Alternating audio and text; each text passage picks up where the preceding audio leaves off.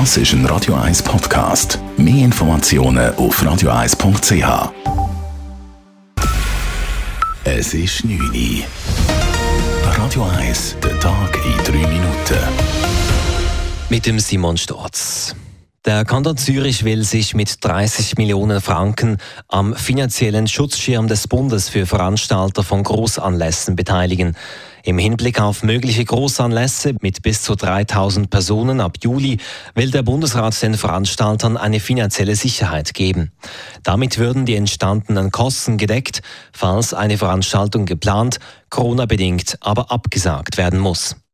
Insbesondere im Kanton Zürich sei eine solche Absicherung für Veranstalter von großer Wichtigkeit, erklärt die zuständige Regierungsrätin Carmen Walker-Späh. Der Kanton Zürich ist der Kanton der Grossveranstaltungen. Das hat eine grosse Bedeutung für unsere Gesellschaft, auch für unsere Kultur, aber ich denke auch für die Jungen, die doch jetzt auch sehr gelitten haben, dass es wieder möglich ist, so Veranstaltungen durchzuführen, ein Open Air äh, zu erleben und damit ist natürlich auch ein gesellschaftlicher Beitrag. Der Kanton muss die 30 Millionen Franken noch gutheißen. Walker Späh hofft, dass dies noch vor den Sommerferien der Fall ist. Ein Geheimpapier des Bundes zeichnet bei einem Abbruch der Verhandlungen zum Rahmenabkommen eine düstere Zukunft für die Schweiz.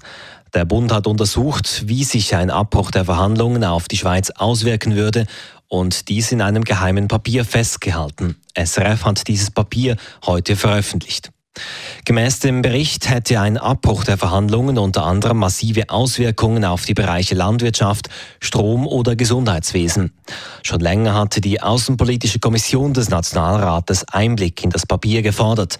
Der Bundesrat hatte dies aber abgelehnt. Dass der Bericht nun über die Medien an die Öffentlichkeit geraten ist, sei ein Skandal, findet SVP-Nationalrat und APK-Mitglied Franz Grütter die Leute, die das Papier herausgegeben haben, die verstoßen gegen die Interessen von unserem Land. Wo das Leck ist, weiss ich nicht. Ich bin der Meinung, der Bundesrat müsste eine Strafuntersuchung machen wegen Amtsgeheimnisverletzung. Auch Vertreter der Mitte-Fraktion und der SP kritisieren, dass das Papier publik gemacht wurde. Sie fordern aber, anders als die SVP, dass die APK nun endlich offiziell Einblick in das Dokument erhält. Die Hausarbeiten in der Schweiz bleiben mehrheitlich Frauensache. Das zeigen die Zahlen der Schweizerischen Arbeitskräfteerhebung des Bundesamtes für Statistik. Demnach wenden Frauen jede Woche 29 Stunden für Haus- und Familienarbeit auf, Männer etwas mehr als 19 Stunden. Am meisten Zeit wurde im letzten Jahr in die Zubereitung von Mahlzeiten investiert, gefolgt von Putzarbeiten und Einkäufen. Für die handwerklichen und administrativen Arbeiten allerdings investieren Männer mehr Zeit als Frauen.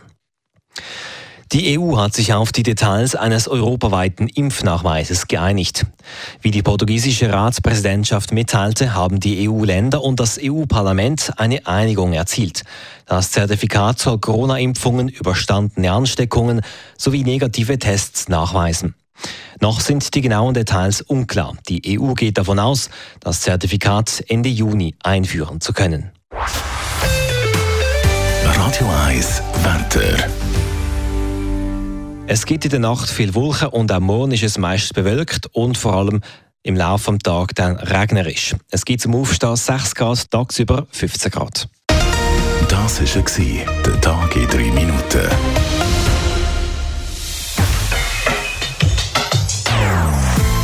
Non-Stop Music auf Radio 1.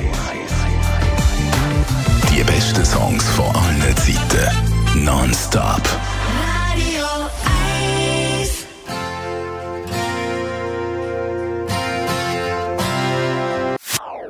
Das ist ein Radio 1 Podcast. Mehr Informationen auf radio1.ch.